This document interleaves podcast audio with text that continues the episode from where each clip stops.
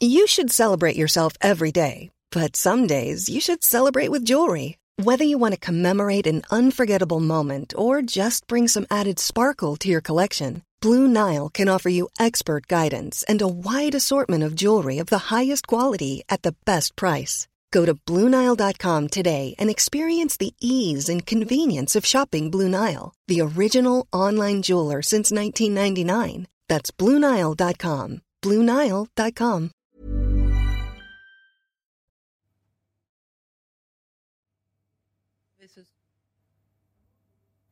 L'info sur CNews.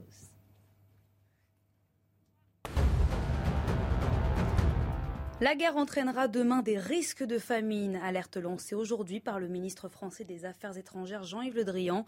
Face au choc du conflit ukrainien sur les marchés agricoles, l'Union européenne cherche des moyens de doper sa production. Objectif, renforcer la sécurité alimentaire de l'Europe et répondre aux risques de pénurie d'autres régions du monde.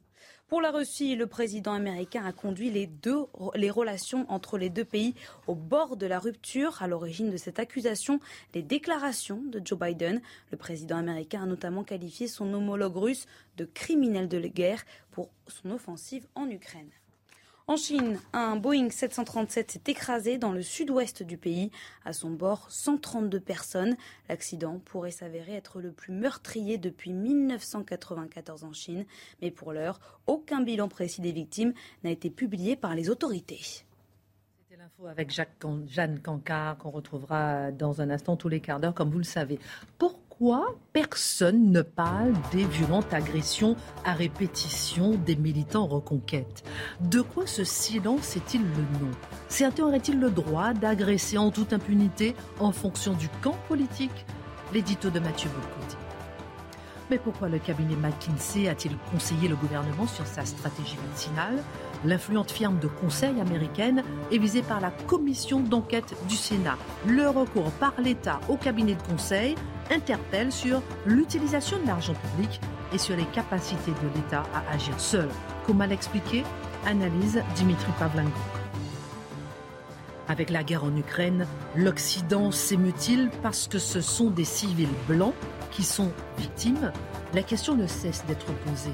Et certains évoquent même un certain privilège blanc dans l'accueil des réfugiés ukrainiens. Peut-on nier ce privilège blanc, l'excuser l'expliquer? Décryptage Charlotte Dornelas. À trois semaines de la présidentielle, les différents partis politiques ont les yeux rivés sur l'après. Si Jean-Luc Mélenchon appelle de ses voeux la sixième République, qu'en sera-t-il réellement si Emmanuel Macron n'avait pas de majorité aux législatives? Pas de majorité, c'est pas de pouvoir. N'est-ce donc pas que les institutions de la cinquième République auront déraillé Guillaume Bigot. Une menace pèse sur la présidentielle, c'est l'abstention. Près d'un électeur sur trois serait prêt à bouder les urnes. Le spectre de l'abstention record plane à 20 jours du premier tour. En quoi cette abstention record remettrait-elle en cause la légitimité du futur président? L'édito de Mathieu Bocco. Une heure pour prendre un peu de hauteur sur l'actualité avec nos éditorialistes. C'est parti.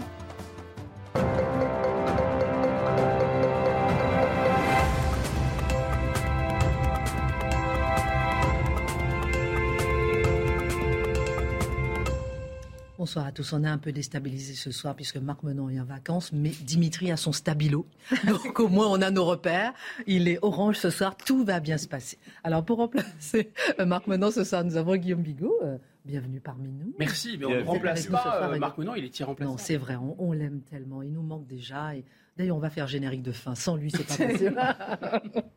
en tout cas, ravi de vous recevoir ce soir. Vous êtes politologue. On vous connaît déjà hein, sur les antennes de CNews, notamment le week-end. Détendez-vous, ça va bien se passer. Ça nous rappelle une Il n'a pas l'air particulièrement entendu. Non, il n'a pas l'air entendu. Non. La, dernière fois, ça s'est pas si bien passé pour la personne qui a entendu cette phrase.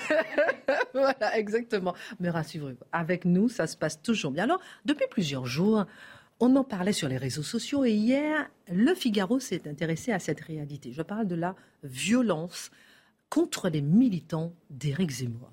Elle s'intensifie à un point tel que le candidat de reconquête demande désormais à l'État de sévir contre les agresseurs et les harceleurs. C'est peu dire qu'elle prend peu de place dans le paysage médiatique. Comment expliquer cette indifférence criante? Oui, parce qu'il y a deux faits ici. Il y a le fait des agressions nombreuses, des agressions qui se multiplient et des agressions violentes, faut-il le dire, j'y reviendrai. Et au même moment, l'autre fait, c'est l'indifférence médiatique fascinante par rapport à ces agressions qui, on peut le supposer, j'y reviendrai, si elles frappaient les militants d'une autre famille politique, susciterait effectivement de, grands appels d'indignation, la République en danger, mobilisons-nous, grand défilé. Alors là, ce ne sont que des militants zémouriens, donc peut-être est-il possible justement de les tabasser un peu. Alors, je m'explique. En fait, j'évoque certaines de ces violences pour qu'on comprenne de quoi nous parlons exactement. J'essaierai d'être le plus factuel possible. Dans l'Essonne, il y a quelques jours, six militants. Six militants bon, sont en train de poser une, une, bannière pour Zemmour, une banderole pour Zemmour. Et là, que se passe-t-il? Des gens qui se promènent pas très loin en voiture décident de les asperger d'essence asperger d'essence. Globalement, je le dis comme ça, on fait ça normalement pour ensuite euh, foutre le feu aux gens. Je sais comme ça, c'est une technique d'incendie généralisée. Je vous asperge d'essence, ensuite je vous brûle. Normalement, vous mourrez. On a une seconde de la mort. Oui, mais c'est normalement c'est fait pour ça. Or, or qu'est-ce qu'on voit? Donc là, les, agresseurs, dans les circonstances, euh, se font, euh, voient la police arriver. Donc quand ils reviennent probablement pour passer de l'étape 1, je vous euh, inonde d'essence. Étape 2, eh bien, je fais la suite. La police intervient, finalement, on réussit à les attraper. Et correction, correction, parce qu'il y a eu quand même une sévère expression de la justice contre ces ah. gens qui voulaient quand même être des incendiaires, ils vont faire des stages de citoyenneté. Oh, oh, l'État est fort et répressif lorsqu'il le faut. Bon, alors, premier, élément, on est quand même devant, moi j'appellerais ça une tentative de meurtre. Mais bon, quoi qu'il en soit, ou à tout le moins une intention euh, nettement malveillante, mais qui n'est pas traitée comme telle. D'autant qu'apparemment, les deux, les deux jeunes ont exprimé du repentir. Ah ben. Deuxième élément, alors là, c'est, on laisse de côté l'essence, mais la violence est verbale, mais bien réelle, d'autant que la vidéo, elle, a circulé sur les réseaux sociaux. Stanislas Rigaud, euh, qu'on, connaît pour être le président de Génération Z, une des figures centrales du zémorisme médiatique, au, sortir d'un meeting, se fait euh, agresser par des individus tout à fait subtils, qui lui dit, alors je cite les propos qu'on lui lance au sortir du meeting. Va, niquer ta mère, la pute, sale pute, casse-toi d'ici. Et là, va s'y faire un individu. Donc, c'est relayé ça dans le Figaro. On l'a vu, c'est une vidéo aussi de valeur actuelle. Agression très vive. Rigaud réussit à garder son calme, ce qui ne va pas nécessairement de soi dans les circonstances. Il comprend néanmoins que s'il décidait de riposter, ce serait lui le violent. Il ne faut jamais l'oublier. C'est-à-dire, on l'insulte, on l'agresse, mais s'il décide de riposter, on va dire ah ah, encore une fois, altercation de militants pro-Zemmour et anti-Zemmour. Donc, on est toujours dans cette espèce de logique de déséquilibre entre l'agresseur et l'agressé. Selon, euh, selon que vous soyez de telle étiquette politique ou une autre, certaines agressions seront permises et certaines défenses ne le seront pas. Quoi qu'il en soit, il valait la peine de le mentionner, sur des agressions verbales qui ne sont, qui sont pas négligeables.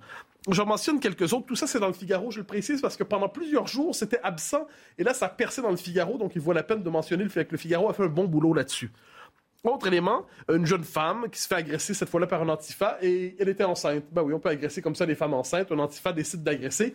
Finalement, ça n'aboutit pas. Mais il y a quand même, encore une fois, cette logique de persécution contre les militants. C'était aussi une militante?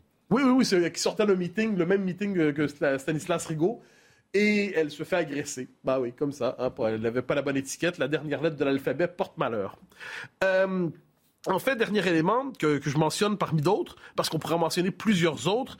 Euh, à Angers, oui, si je ne me trompe pas, quatre militants euh, Zemmour qui collaient des affiches, eh bien, se font copieusement insulter, je cite le Figaro, depuis, et des, militants décident des, agresseurs décident d'aller en découdre avec eux. Ils comprennent le message, finalement, ils décident de se retirer tout simplement pour ne pas subir justement ce qu'on nommera de véritables persécutions physiques.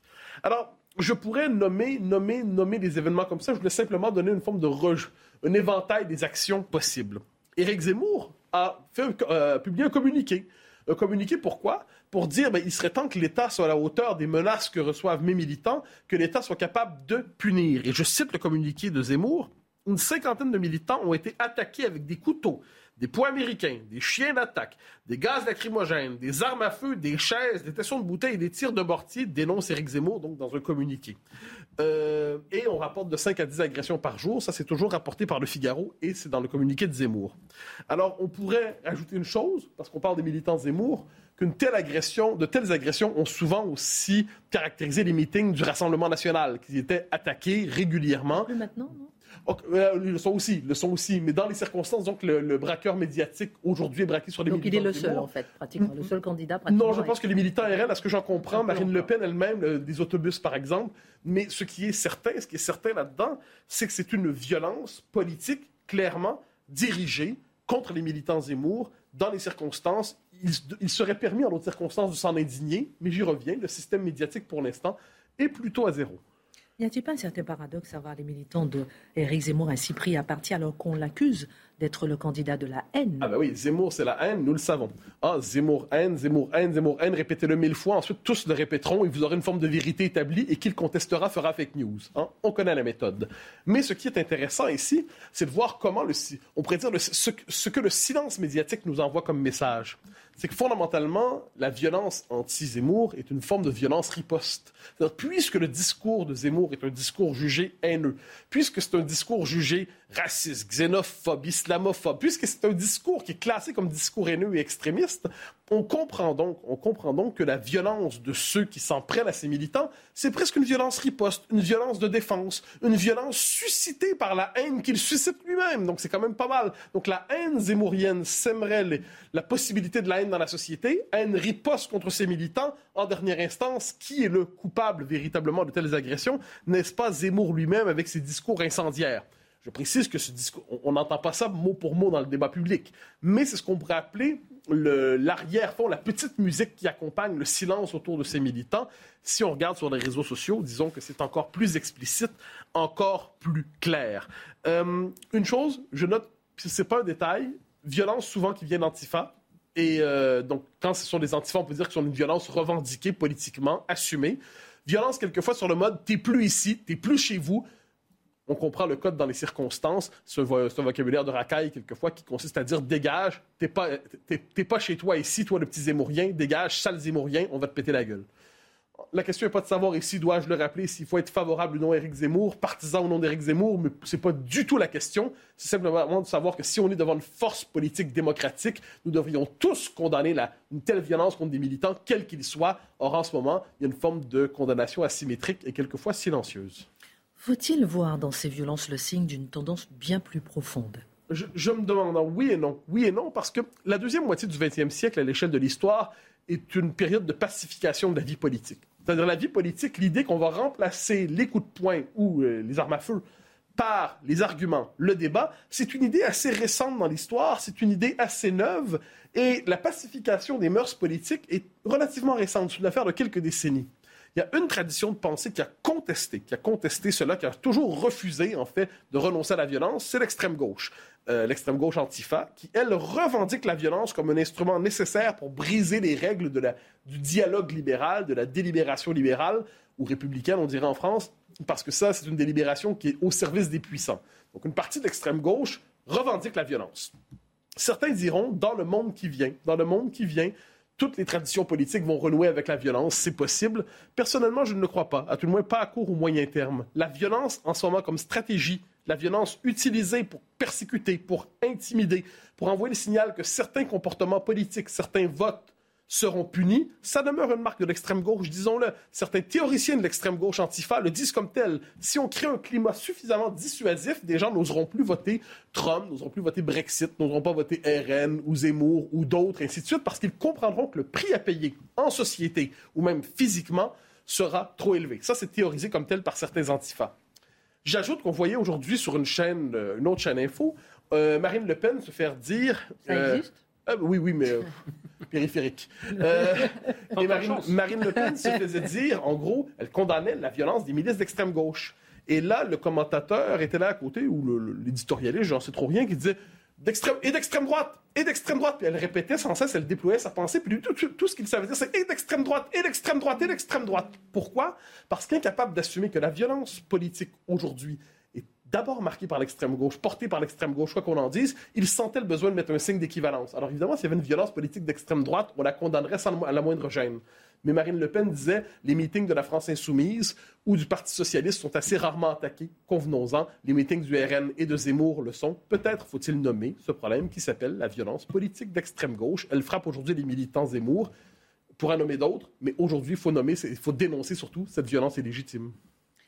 Et certainement la violence fonctionne C'est une question que je vais vous poser dans un instant. La Minute Info avec Jeanne Cancard. Et je vous pose ma petite question. À tout de suite.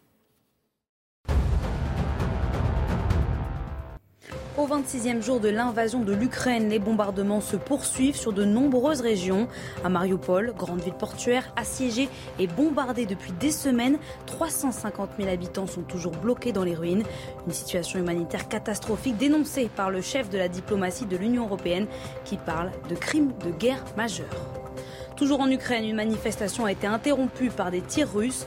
Dans la ville de Kherson, au sud du pays, les habitants mobilisés contre la guerre ont été dispersés par des tirs d'armes automatiques et des gaz lacrymogènes. Le bilan est pour l'instant d'au moins un blessé.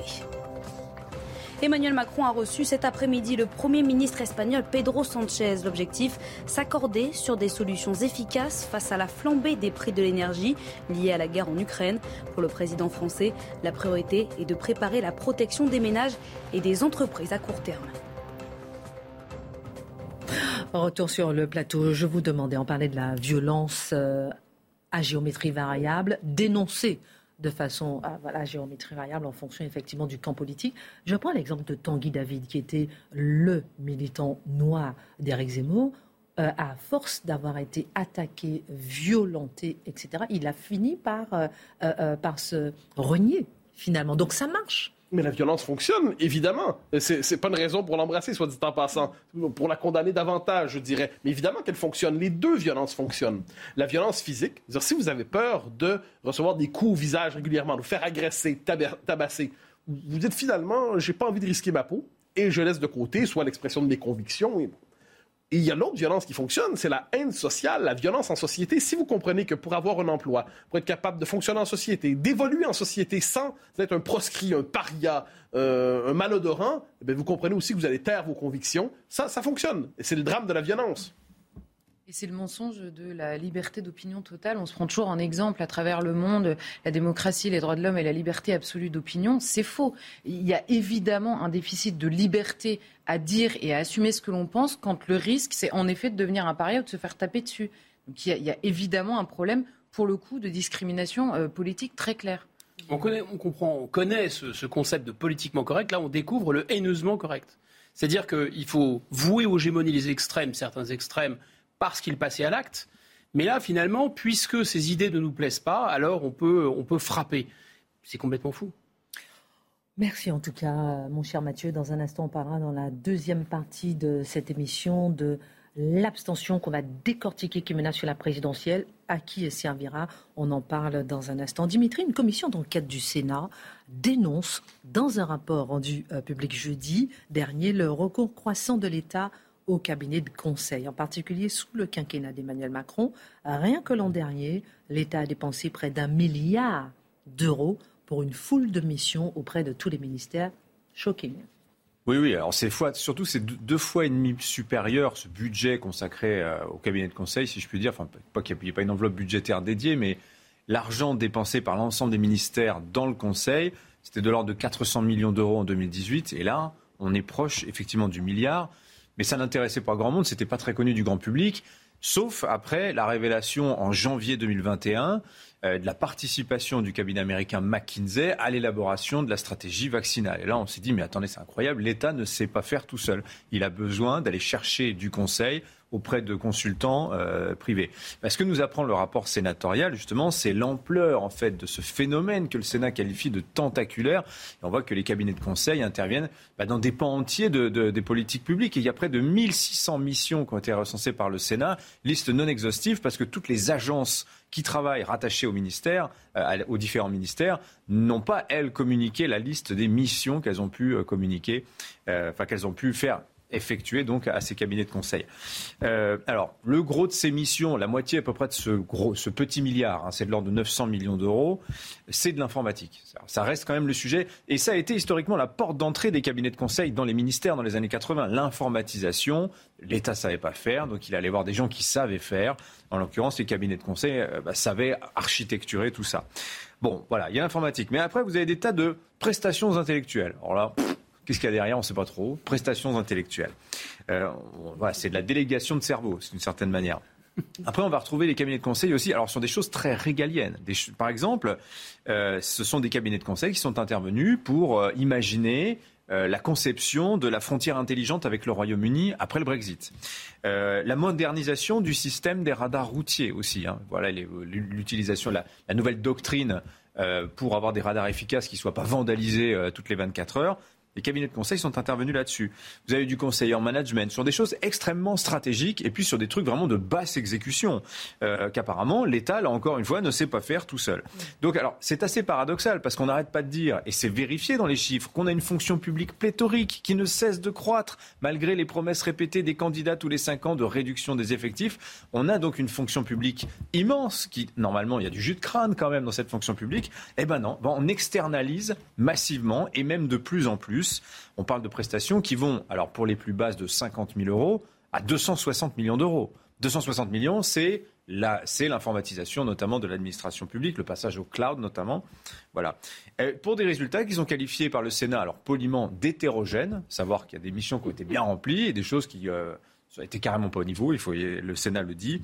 Voilà. Et ce que nous dit le Sénat, c'est que le recours au cabinet, ça devient en fait un réflexe mmh. hein, de la fonction publique, des ministères, des administrations sociales. Et par exemple, euh, les cabinets sont intervenus sur des réformes importantes du quinquennat. Par exemple, la baisse des APL. Ben, euh, le cabinet McKinsey a gagné 4 millions d'euros à peu près euh, pour sa contribution à cette réforme. J'aimerais bien être un cabinet de conseil. Oui, oui, ça. non, mais alors, pour qu'on puisse bien comprendre, que l'on sache bien de quoi on parle, Dimitri, que sont ces cabinets de conseil? Comment est-ce qu'on explique l'importance qu'ils ont pris auprès de l'État? Alors, c'est une invention euh, des Britanniques au milieu du 19e siècle, repris par les Américains. Et alors, le, succès des cabinets de conseil, ça démarre vraiment avec. Euh, euh, la naissance de l'industrie moderne, puisque ce sont eux qui vont propager les méthodes d'organisation du travail donc dans l'industrie, puis dans les services. Et les premiers pas en politique observés des cabinets de conseil, c'est pendant la présidence Kennedy dans les années 60. C'est lui qui va, faire monter des consultants, si vous voulez, au plus haut niveau de, l'État américain. Chez nous, ça, arrive un petit peu plus tard. Je, je, vous raconterai ça un peu plus loin. Donc en France, on a 15 000 entreprises de conseil, mais en réalité, le marché est vraiment dominé par trois géants, trois anciens, McKinsey, Bain, BCG. Donc ces trois-là sont des Américains et concurrencé aussi par les, quatre géants de l'audit, ce qu'on appelle le Big Four, que sont Deloitte, EY, PwC, KPMG. Donc vous avez trois anglo-saxons et un néerlandais, KPMG, euh, qui, qui, à la base font de l'audit, mais se sont tous mis au conseil, voyant comment dire, l'argent qu'il y avait à se faire aussi, hein, et l'influence que ça permet de, conquérir.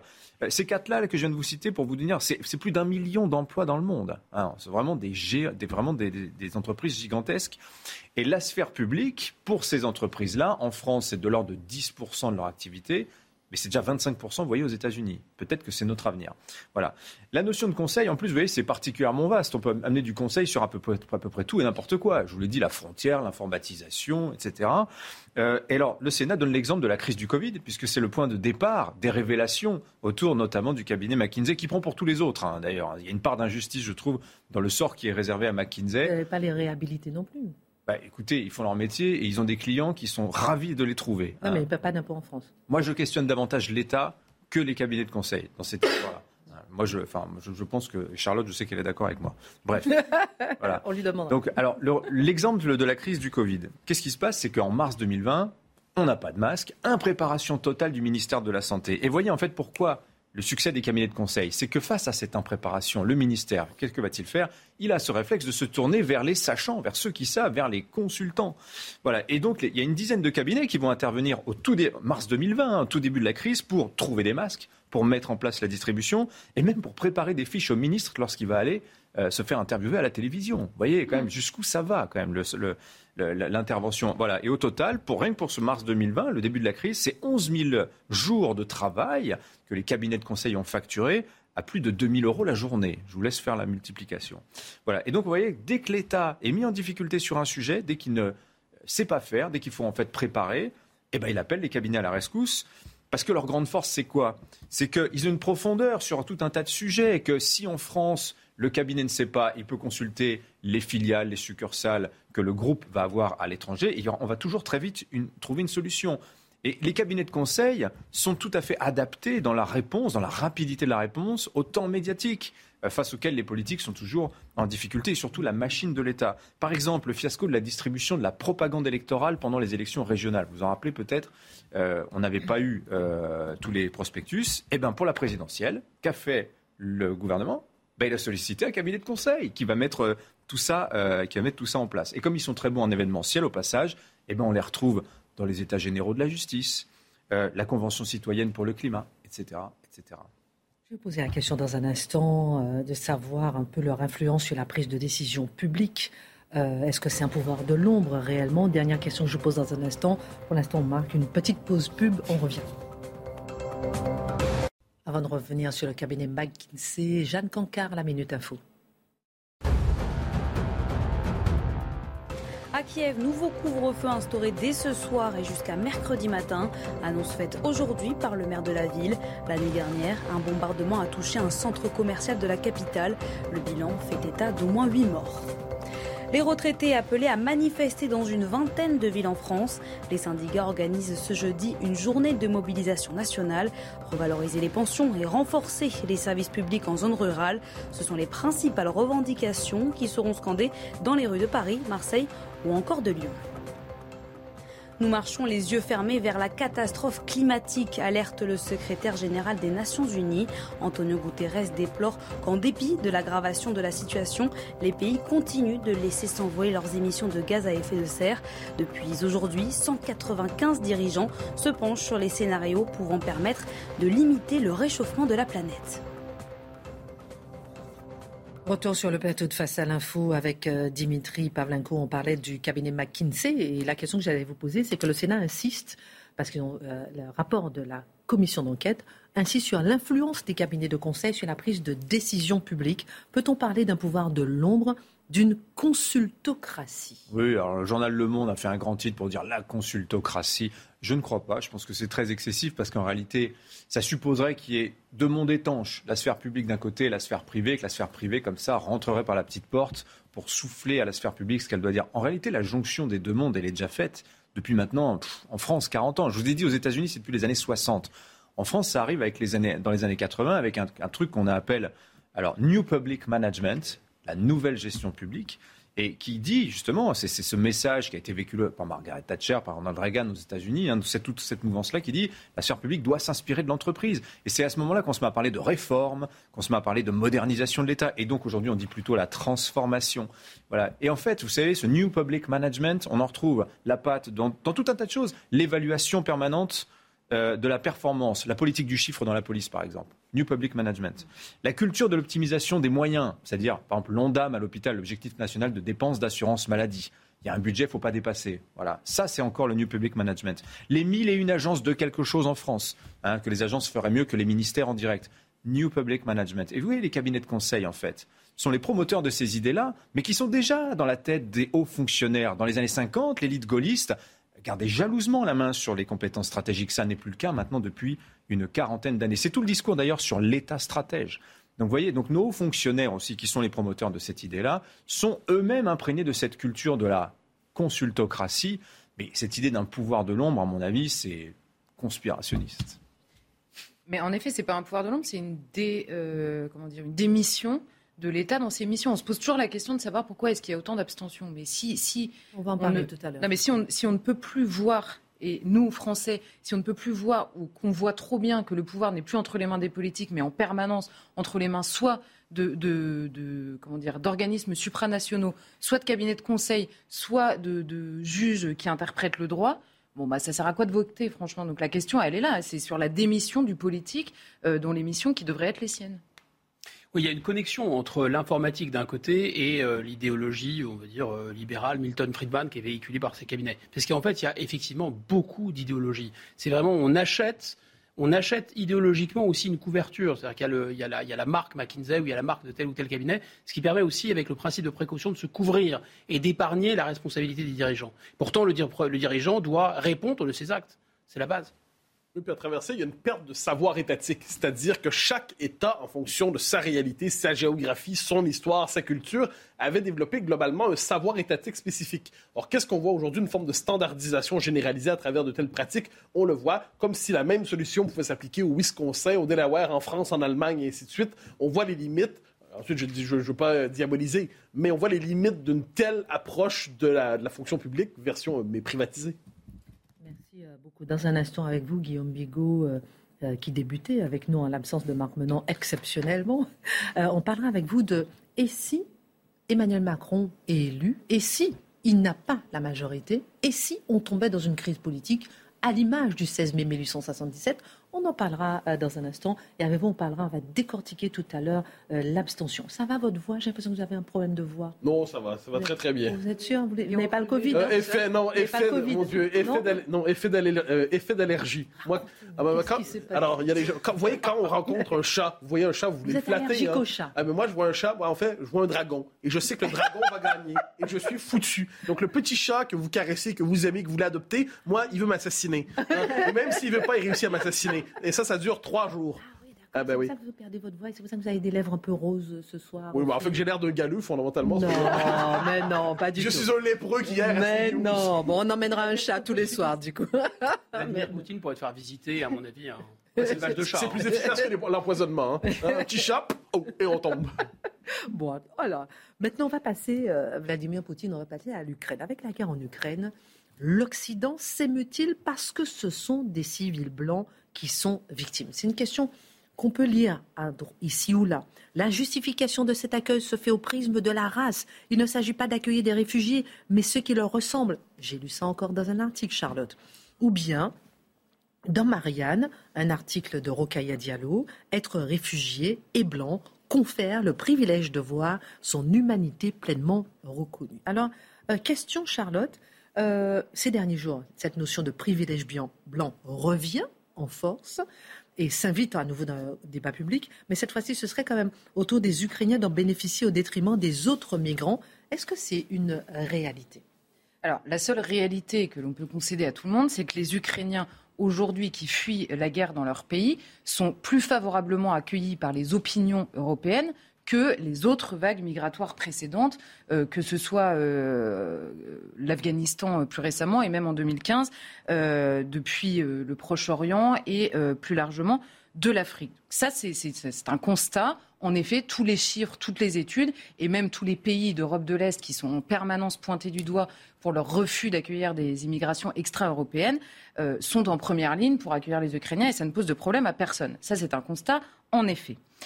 Mais pour analyser la question de est-ce qu'il s'agit d'un privilège blanc, il faut rappeler d'abord ce qu'est le privilège blanc, parce que bon, c'est évident pour euh, Diallo et tous ses amis, mais c'est pas évident non plus dans la tête de tout le monde encore. Alors c'est il ne s'agit pas, en dénonçant le privilège blanc, il ne s'agit pas de dénoncer les discriminations que subiraient ou que subissent les minorités en France ou partout en Europe. Il s'agit de dire que le fait d'être blanc à sa naissance est en soi, partout et tout le temps, un avantage, puisque les Blancs, je reprends leur rhétorique, les Blancs auraient créé un système à travers les siècles en Occident et l'auraient imposé au monde entier, qui ferait d'eux les seuls privilégiés de ce système. Et donc, ça engendrerait un racisme systémique, ce mot qu'on entend régulièrement, qui est lié au système lui-même. Et donc, par là, puisqu'il est lié au système lui-même construit par des Blancs, il est lié aux Blancs à leur naissance. Donc, euh, l'antiracisme, euh, assez basiquement pendant des années, a consisté à éviter l'essentialisation des personnes en fonction de leur race. C'est-à-dire que vous ne disiez pas les noirs sont, les arabes sont, les blancs sont, les jaunes sont. Et là, euh, on a changé de paradigme maintenant. L'antiracisme est devenu autre chose. Et le fait de dire les blancs sont est devenu un acte militant. On, confère aux blancs, parce qu'il est blanc, une charge une charge, enfin, je veux dire, une, obligation, un déterminisme dans la manière de se comporter. Donc, on comprend que le racisme, dès lors, c'est un système de domination qui est partout présent et qui est impossible à éviter. Vous faites même pas exprès, mais c'est comme ça. Vous êtes né blanc, donc vous êtes raciste.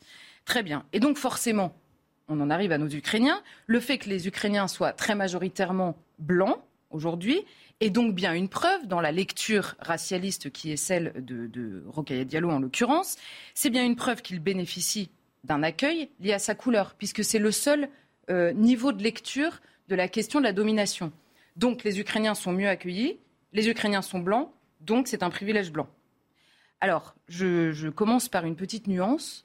Euh, et je fais remarquer à, à Diallo et à ses amis en l'occurrence que les Russes sont blancs aussi. Et on n'a pas vu ces dernières années même dans, tous les conflits qui, arrivent dans le monde, hein, il y en a à peu près 25 aujourd'hui dans le monde, on a rarement vu une traque aussi violente dans nos pays de ressortissants d'un pays en raison du comportement du, président, en l'occurrence de ce pays. Poutine décide euh, d'envahir l'Ukraine. On le fait payer à Poutine par le biais des sanctions, etc. On le fait payer à tous les Russes. On les a vus traquer dans la question du sport. On a vu euh, récemment euh, Gagarin et Solzhenitsyn, quand même, qui sont quand même morts depuis un petit bout de temps. A priori, Vladimir Poutine ne les a pas consultés avant d'envahir l'Ukraine et on veut débaptiser des lycées, on veut euh, euh, retirer des prix qui ont été accordés à tel ou tel, empêcher des joueurs de foot qui sont bien vivants mais qui probablement n'ont pas été appelés par Vladimir Poutine.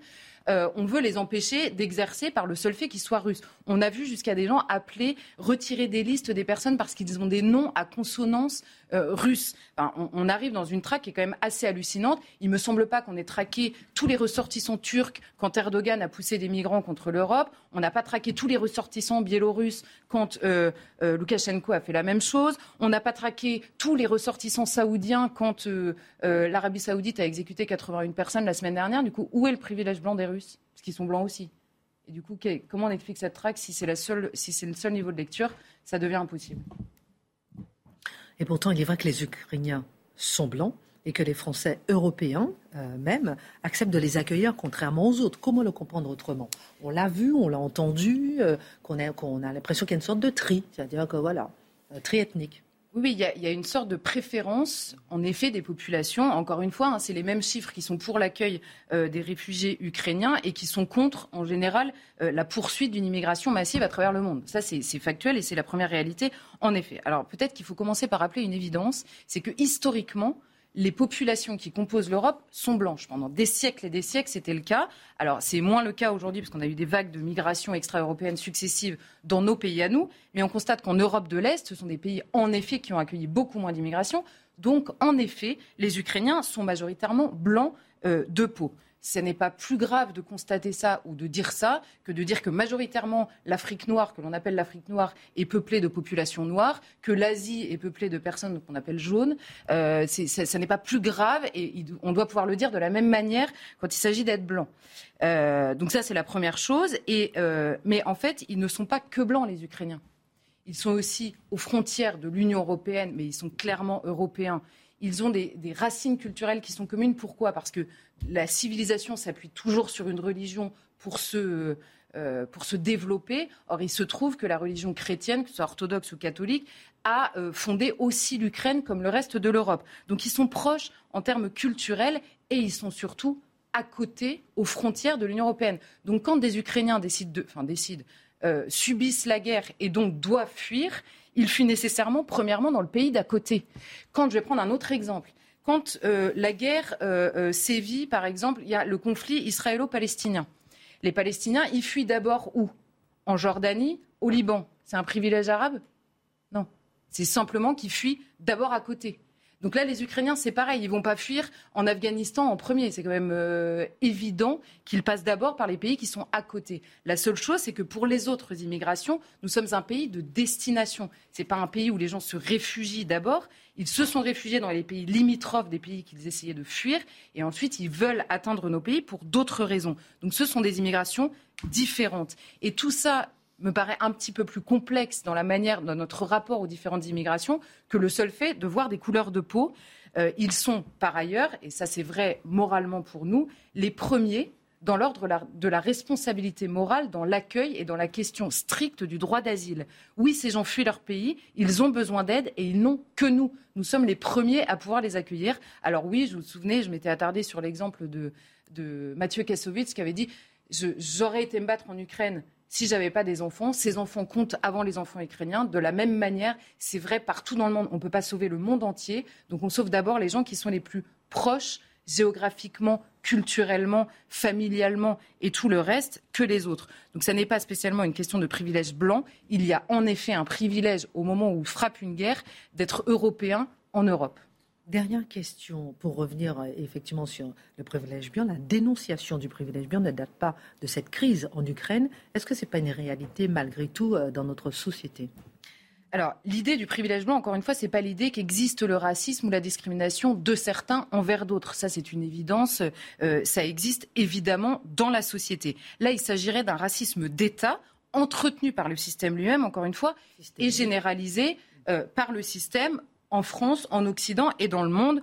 En gros, être blanc dès la naissance vous conférez un privilège. Alors avec cette définition, c'est-à-dire que si on essaye d'établir une discrimination ou un racisme systémique, il faut voir comment fonctionne le système. Or, depuis des années, on vit dans ce pays avec l'idée extrêmement répandue de la mise en place de quotas pour les minorités visibles. Donc si les minorités sont visibles, c'est que ça se voit. Donc des quotas pour les minorités visibles et la question de la discrimination positive. Si vous êtes issu d'une minorité, vous devez pouvoir avoir la place puisqu'il faut mettre en place la question de la parité. Je pourrais le faire avec les femmes, c'est exactement la même chose. La question de la parité, il faut des quotas. Donc si c'est systémique, c'est même l'inverse d'un privilège blanc. Vous avez plus de chances d'acquérir par le biais de la discrimination positive un poste si vous êtes issu d'une minorité que si vous êtes blanc. Et par ailleurs, il y a une deuxième chose, et j'en finis avec ça, la question des minorités ethniques, on a le droit de les voir uniquement quand on compte et quand c'est positif. On peut compter les Noirs dans une salle de euh, la cérémonie des Césars parce qu'il n'y en a pas assez, parce qu'il y a trop de blancs. On peut compter euh, les, les, Noirs dans l'équipe de France, ça c'était très autorisé quand l'équipe de France gagne. Et par contre, vous êtes poursuivi au tribunal si vous les comptez en prison. Où est le privilège blanc là-dedans? Je le trouve toujours pas. La minute info.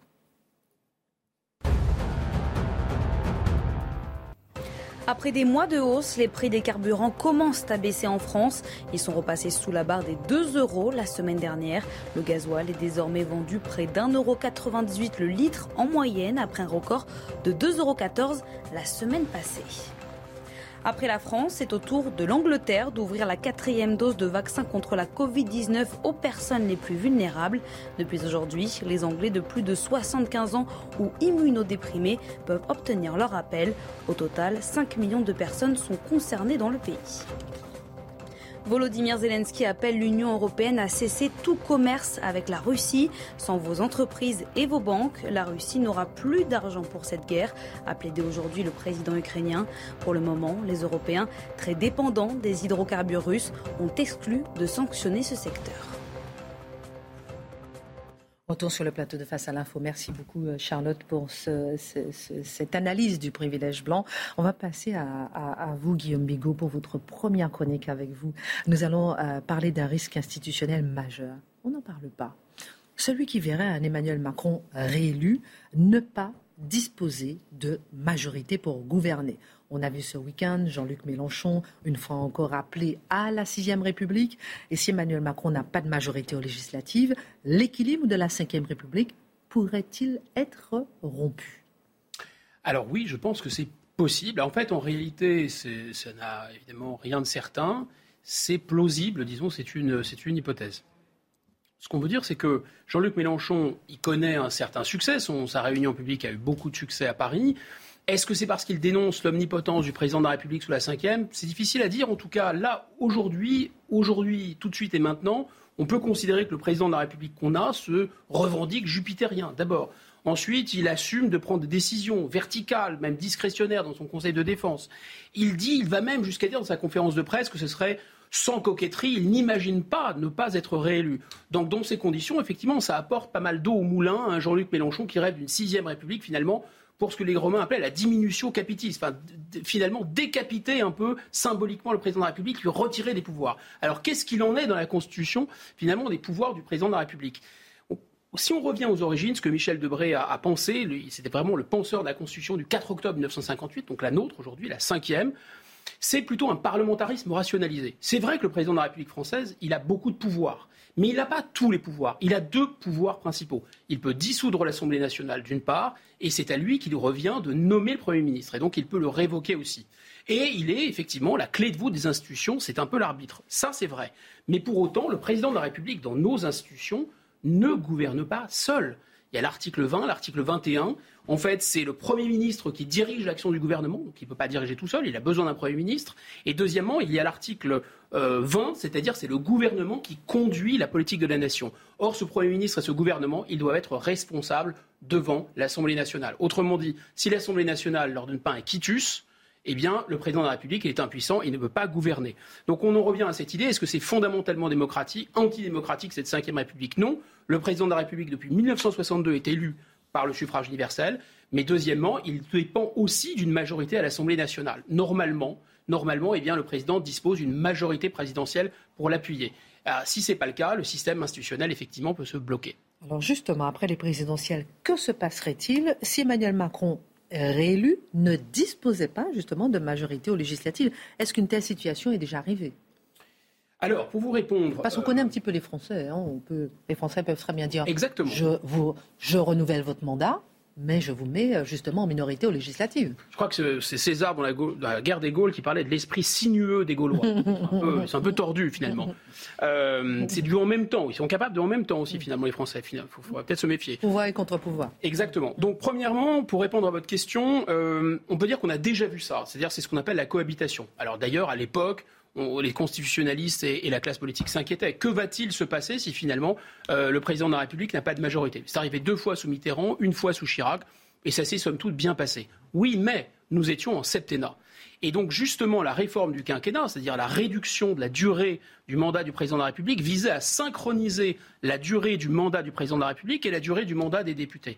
Un peu avec l'idée que les Français n'allaient pas se contredire ou se dédire, n'allaient pas d'un côté, donner le pouvoir à un président de la République et ensuite lui recontester ce pouvoir en ne lui donnant pas une majorité à l'Assemblée nationale. Voilà, donc ça c'était le, point de départ. Mais ça pourrait tout à fait arriver et en fait ça déclencherait pour le coup une crise institutionnelle. Pourquoi? Parce que s'il y avait une cohabitation du départ du mandat du président de la République, alors peut-être pas jusqu'à la fin, il pourrait un an après dissoudre finalement. À la première erreur, il pourrait dissoudre. Oui, mais qu'est-ce qui se passerait si à nouveau ensuite il n'avait pas non plus de majorité Vous voyez? Donc là, pour le coup, on rentrerait dans une crise institutionnelle très grave. Et vous y faisiez allusion, Christine, c'est déjà arrivé sous la Troisième République. Alors ça ne va pas nous rajeunir. Il faut revenir au XIXe siècle, en 1877. Le président de la République de la Troisième République et ensuite de la Quatrième ont dit qu'il inaugurait les chrysanthèmes. Donc en fait, c'était une espèce de potiche institutionnelle. Il n'avait pas beaucoup de pouvoir, mais il n'en allait pas du tout comme ça au départ de la Troisième République. Au départ de la Troisième République, le président, qui était élu par le Sénat notamment, ce président, il avait des pouvoirs très importants. Sauf que c'était un certain MacMahon, et ce MacMahon, il était monarchiste. Il est rentré en conflit avec son Assemblée nationale, qu'on appelait la Chambre de députés à l'époque, qui était, elle, républicaine. Et donc, il a essayé comme ça de démissionner des premiers ministres, qu'on appelait les présidents du Conseil, et il a essayé de dissoudre pour avoir une majorité. Sauf qu'en réalité, il y a un certain Léon Gambetta, qui était le patron des Républicains, qui a transformé l'élection en référendum contre le pouvoir du président. Et Gambetta a dit attention, si nous avons une majorité, et il aura une majorité, le président devra se soumettre ou se démettre. Et effectivement, MacMahon n'a pas été au bout de son septennat. Alors, est-ce que vous pensez vraiment qu'après l'avoir réélu, Emmanuel Macron, effectivement, euh, les Français pourraient lui refuser une majorité. Qu'est-ce que vous pouvez penser ça? Quels sont les signes qui vous permettraient de penser ça? Qu'on irait vers une crise une crise. Oui, euh, vous avez raison. Il faut presque parler de signes avant-coureurs. En fait, c'est un peu un climat, c'est une atmosphère. Alors, je répète, c'est pas une hypothèse certaine, c'est pas une hypothèse peut-être même pas probable, mais c'est plausible. D'abord, premièrement, le président de la République n'a pas de majorité au Sénat. Le Sénat reste LR, contrôlé par LR, et pour l'instant, LR reste euh, euh, dans l'opposition. Deuxièmement, eh bien, euh, aux législatives, il y aura des élections législatives le 12 et le 19 juin prochain. Il y a a priori trois raisons. La première raison, c'est que si Emmanuel Macron est réélu, et c'est très très probable pour le coup, il sera réélu sur son nom, sur sa personnalité, sur sa communication. Il nous a archi vendu d'ailleurs cette hyper personnalisation. Finalement, il dit, il dit aux Français parce que c'est moi, parce que c'est vous, et grosso modo, j'y suis, j'y reste. C'est pas sur son programme qu'il a, qu'il a, qu'il a, qu'il a communiqué vraiment tardivement. Donc, et, cette personnalisation, elle ne va pas nécessairement bénéficier ni à son parti, ni aux députés qu'on ne connaît pas très bien de la République en marche. Autant Macron est fort, autant la République en marche est faible. Le deuxième argument qui pourrait aller dans ce sens, c'est que les Français pourraient se dire finalement, on s'est fait voler le débat démocratique. Il faut dire le climat est tout à fait délétère. on a l'impression que la démocratie finalement est en apesanteur. Alors c'est pas complètement de la faute d'Emmanuel Macron. Il y a eu effectivement la crise du Covid, il y a eu la guerre en Ukraine, mais grosso modo, le président de la République refuse de débattre et donc il pourrait se venger. Il dit je vais pas débattre avec vous parce que j'ai un call avec Trudeau, un Skype avec Biden ou un Zoom avec Poutine. Enfin, la troisième raison, c'est que si Emmanuel Macron est réélu, il pourrait être réélu dans un champ de ruines politique. Finalement, il a trop bien réussi. Il a trop bien réussi d'abord à détruire le Parti socialiste. Il n'a pas complètement détruit l'air, mais ça ne saurait tarder. Et il a en face de lui une opposition populiste qui est quasiment dispersée façon puzzle. Donc si jamais il y avait une majorité contre lui à l'Assemblée nationale, et on pourrait imaginer que les Français auraient envie de montrer que c'est quand même eux qui ont la main, eh bien, ils pourraient se retrouver en situation de ne pas pouvoir gouverner. Mot de la fin en deux mots, moralité En deux mots, vraiment deux mots. Je pense qu'on n'aura peut-être pas, si c'est le cas, euh, disons une sixième République, mais on sera plus dans la cinquième République. Et deuxième et dernier mot, ce ne sera plus le Macron qu'on connaît, ça sera peut-être pas Mac Mahon, ça sera peut-être un Mac Macron. Oh. ça vous va? Quelle analyse. Alors on va passer, on va rester sur la présidentielle parce que à 20 jours du premier tour, beaucoup de candidats s'inquiètent de plus en plus ouvertement de l'abstentionnisme qui pourrait dérégler l'élection présidentielle. Est-ce qu'on s'inquiète à tort, Mathieu? Et surtout, comment expliquer cette tendance qui frappe de plus en plus les démocraties occidentales, cette abstention? Non, pas que la France d'ailleurs. Alors, comme tout le monde, je vais commencer avec mon couplet l'abstention c'est mal, les gens doivent aller voter, c'est bien. Bon, ça va de soi et je le pense aussi. Une fois que c'est dit, une fois que c'est dit, il faut chercher à comprendre pourquoi, dans nos sociétés, le taux de participation aux élections euh, baisse significativement, pourquoi l'abstention augmente. Les abstentionnistes de conviction sont assez peu nombreux, c'est-à-dire des gens qui disent je ne crois pas à ce système, je refuse de voter, des gens qui c'est une, une, action pour eux de ne pas aller voter. C'est assez limité. Ce qu'on a vu plutôt au fil des dernières décennies, c'est une fonte en fait de la participation électorale dans plusieurs pays et évoquons rapidement quelques-unes des raisons qui font en sorte qu'une partie de la population est en situation de désaffiliation civique. J'évoque quelques raisons. La première est toute simple, c'est l'impuissance reconnue du politique. L'impuissance du politique, c'est-à-dire nous votons pour des gens qui soit ont renoncé à leur pouvoir, soit se le sont fait enlever. Donc, on peut penser aux juges, on peut penser aux bureaucraties, on parlait des cabinets euh, conseils tantôt, on peut parler aussi des, euh, des médias qui, pour plusieurs, ont le véritable pouvoir aujourd'hui, donc juges, bureaucratie. Euh, L'Europe, euh, dans, le cas, dans le cas français, le sentiment que le véritable pouvoir est rendu à Bruxelles ou ailleurs. Donc le sentiment qu'on peut bien voter, mais ce théâtre est désormais vide. Ce théâtre n'offre que le spectacle du pouvoir, mais il ne propose pas le véritable pouvoir. Premier élément. On pourrait parler aussi d'un épuisement symbolique du politique. Je m'explique. On se retrouve dans des sociétés où finalement la dénationalisation de la société, le fait que les gens se replient dans l'intime, c'est-à-dire la privatisation du sens, la privatisation de l'existence, ce qui est important, c'est mon quotidien. Ou encore, c'est une forme de, de, communautarisation. Donc, ce qui est important, c'est mon groupe affinitaire particulier, mais le collectif m'intéresse de moins en moins. Pourquoi, dès lors, irais-je voter pour ce collectif qui m'intéresse de moins en moins? On pourrait parler aussi, ça c'est important, l'effondrement des partis comme cadre de vie militant. Il faut pas oublier que les partis politiques, longtemps, c'était pas simplement une organisation qui servait à faire élire quelqu'un. C'était aussi une culture politique, c'était un cadre de vie, c'était un univers mental qui permettait de s'inscrire dans la cité. C'était vrai du Parti communiste, c'était vrai aussi du RPR, c'était vrai d'autres partis qui formaient, en fait, qui structuraient la culture politique du pays, qui avaient une emprise sur une partie de la population. On pourrait évoquer deux derniers éléments qui me semblent importants, pour en évoquer plusieurs, évidemment. Euh, le rétrécissement des options politiques disponibles. C'est-à-dire quand, globalement, c'est l'héritage des années 90, 2000, c'est moins vrai aujourd'hui, heureusement, mais quand le choix c'était social-libéral ou libéral-social, un Fifty Shades of centrisme, euh, ça, ça faisait moins envie, disons ça comme ça. Et ensuite, ensuite ne l'oublions pas, le fait que l'opposition véritable pendant plusieurs années a été refoulée à l'extérieur du cordon sanitaire, traitée sur le mode du paria démocratique, de l'infréquentable, du parti qui ne devrait devrait jamais d'aucune manière participer au pouvoir. Donc quand une partie importante de la population et qu'on considère que l'incivilité suprême, c'est finalement de mal voter, et là on voit aujourd'hui, dire quand on a 40% de la population, peut-être 45, qui est accusée de voter pour des partis anti-républicains, est-ce qu'on est donc aujourd'hui devant, si, prenons au sérieux la rhétorique des politiques, hmm. la moitié du peuple français environ est aujourd'hui tenté par un discours anti-républicain. Donc la République se définit désormais contre son peuple, si je comprends bien le discours des politiques. La République désormais est étrangère à son peuple. Que doit-elle faire? Le mater, le rééduquer, l'instruire Évidemment que c'est pas ça, c'est une rhétorique, mais c'est une rhétorique qui nous dit bien que le pouvoir s'est éloigné en partie du peuple qui, lui, s'est éloigné des élections. Alors, mais l'élection présidentielle suscite traditionnellement un taux de participation plus élevé en général. Oui, parce qu'en France, la, fonction présidentielle porte encore, je dirais, la trace de la monarchie, qui était monarchie absolue. Hein, on se retrouve avec une fonction présidentielle, on ne choisit pas qu'un président, on ne choisit pas qu'un gouvernement, ensuite aux législatives, on choisit un destin. L'homme politique en France a une dimension homme providentiel. Le président, c'est celui qui incarne le destin de la nation. Une dimension littéraire. Il doit toujours être autre chose que le meilleur politique. Le meilleur d'entre nous, c'est le rôle du Premier ministre. Le président doit être autre chose. Or, cette autre chose, quelquefois c'est le cas, d'autres fois ça ne l'est pas. Mais longtemps, il y a eu une forme de mobilisation vers la présidence de la République. Effectivement, c'était l'élection qui comptait.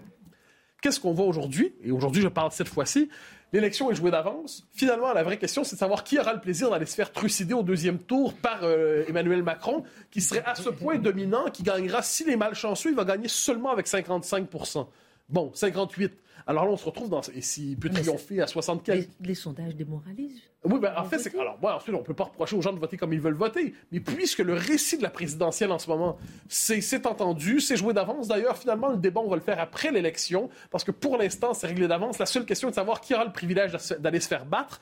Disons que ce n'est pas nécessairement motivant. Et on le voit, moi, je m'amuse à le répéter parce que ça m'a frappé. Pendant le début de la campagne, la question, c'était qui peut battre Emmanuel Macron. En ce moment, la question, c'est qui peut battre Jean-Luc Mélenchon pour aller ensuite se faire battre par Emmanuel Macron? Changement de présidentiel. Dans un instant, je vais vous demander les conséquences d'une forte abstention. On fera peut-être un, petit tour de table dans un instant. Euh, tout de suite, euh, la Minute Info sur CNews et on revient sur l'abstention. Selon Moscou, Joe Biden a conduit les relations russo-américaines au bord de la rupture. Cela fait suite aux déclarations du président américain la semaine dernière. Joe Biden avait pour la première fois qualifié Vladimir Poutine de criminel de guerre. L'inquiétude de Gérald Darmanin à propos des cyberattaques, elle constitue selon le ministre de l'Intérieur une menace pour la France. Déclaration faite chez nos confrères de RTL. Les cyberattaques dans une entreprise ou un hôpital, c'est pire qu'un incendie, a-t-il affirmé, car tout est bloqué. Fin de citation. Enfin, une bonne nouvelle pour tous les amoureux de sport. La moitié des billets pour assister aux Jeux Olympiques 2024 seront vendus à moins de 50 euros. Annonce faite ce lundi soir par les organisateurs des JO de Paris. La billetterie doit ouvrir l'année prochaine. Au total, 13,4 millions de billets olympiques seront mis en vente. On revient sur le plateau, on parlait de l'analyse, on analysait l'abstention quelles seraient les conséquences On est à J-20 du premier tour. Quelles seraient les conséquences d'une abstention forte Et on est là, s'il faut écouter les sondages, vers une abstention record. Alors, on a beaucoup sermonné euh, Gérard Larcher pour s'être inquiété simplement de la légitimité, pas de la légalité de l'élection de, euh, Emmanuel Macron. C'est pas la question. Lorsque le président du Sénat ose utiliser ce terme, c'est qu'il s'inquiète dans les faits, si on interprète bien son propos, du fait que le système politique peut ne plus produire suffisamment de légitimité. Dans un système de politique, ça doit faire en sorte de consentir à la décision qui est assumée par les institutions. Mais que se passe-t-il quand de plus en plus de catégories de la population sont en situation de désaffiliation civique, ne se reconnaissent plus dans les décisions? Donc, on l'a vu, par exemple, on se souvient de l'épisode des Gilets jaunes, c'est-à-dire une partie de la population considérait que les modes traditionnels d'expression de la protestation n'étaient plus euh, efficace. Et c'était désormais l'expression anarchique de la colère populaire qui pouvait se symboliser d'ailleurs par le gilet jaune qui devenait le symbole, une forme de réappropriation par le commun des mortels de la fonction tribunicienne. Mais ça, ce sont les conséquences d'un système qui se désymbolise, qui se désinstitutionnalise. Donc, que se passe-t-il? Et là, il y a quelque chose qui se passe en France, me semble-t-il, c'est qu'on a Emmanuel Macron qui s'en réélu avec une forte majorité, probablement. Mais au même moment, la majorité des Français ne voteront pas du tout pour lui au premier tour. Donc, ils vont voter pour des partis qui sont nettement opposés à Emmanuel Macron. Alors, qu'est-ce que ça veut dire? Que se crée la condition de ce que j'appelle une majorité de désaveu. Une majorité de désaveu, c'est-à-dire chacun désavoue la, la présidence, le, président, pour ces raisons, on ne critique pas Emmanuel Macron pour les mêmes raisons à la France insoumise que chez Reconquête, qu'au Rassemblement national. Mais il n'en demeure pas moins qu'une forme de désaveu global, et ça fait en sorte, et j'y reviens parce que ça me semble important, que le, le système politique lui-même, dans un pays qui a une longue histoire de crise politique, de crise de régime, les crises de régime en France, ça revient quand même à, quelques, coup de quelques décennies. Il n'est pas interdit de croire que la France soit grosse aujourd'hui d'une possible crise de régime. Donc, je pense que les macronistes eux-mêmes devraient être les premiers à prendre au sérieux la question de l'abstention. Euh, éviter de maudire Gérard Larcher ou maudire tous les autres qui s'inquiéteront de tout ça en se disant, mais le fait est que si le peuple est en situation de désaffiliation civique, le mécanisme électoral va peut-être fonctionner cette fois-là, évidemment, mais le pays est riche de crises qui pourraient surgir encore de manière encore peu bousculer en fait la prochaine présidence. Crise de régime, crise de régime, vous en parlez. Hum, sans pousser le bouchon trop loin, on pourrait presque imaginer qu'il y a une sorte d'abstention civique. C'est-à-dire que quand vous prenez au sérieux les institutions de la République, quand vous êtes attaché à la démocratie, vous n'avez pas envie de participer à cette pentalonnade, puisque finalement, vous pouvez, depuis 1992, Maastricht, vous pouvez changer des politiciens, mais vous ne pouvez pas changer de politique. Le volant est bloqué d'une certaine façon. Et là, en plus, cette fois-ci, vous ne pouvez même pas changer de politique. Euh, de politicien, pardon. De politique. Mais c'est ça, c'est la, nouveauté, c'est qu'en effet, on n'a même plus. Euh, la capacité de changer le personnel euh, ou les, visages que l'on voit, mais la question de l'abstention, elle devrait être étudiée en effet sur le long terme. On ne peut pas se poser juste la question à chaque veille d'élection comme si c'était un phénomène nouveau à chaque fois. Finalement, le dernier argument des politiques pour que le système n'explose pas, c'est qu'ils soient bons gestionnaires. Et, on revient à nos cabinets de conseil d'une certaine manière. Exactement. Le mot de la fin, 10 secondes. Quand le peuple se passionne pour la politique, c'est parce qu'elle est existentielle, parce qu'elle touche au-delà de la gestion de tel, tel, tel secteur de l'activité sociale, parce qu'il se sent peuple, parce qu'il a l'impression de faire nation, qu'il joue son destin. Et de ce point de vue-là, la politique se recharge existentiellement et les gens vont voter. Mais pour cela, la politique doit justement assumer son rôle et ne pas être simplement une instance gestionnaire secondaire, ennuyante, pilotée par des communicants sans talent. Merci beaucoup, mon cher On est habillé pour l'hiver. Alors, restez avec nous sur CNews, puisque dans un instant, euh, euh, l'heure des pros 2 mai à 20h50, demandez le programme avec euh, Laurence Ferrari, Sonia Mabrouk et comme invité, Valérie Pécresse ce soir à 20h50 sur CNews.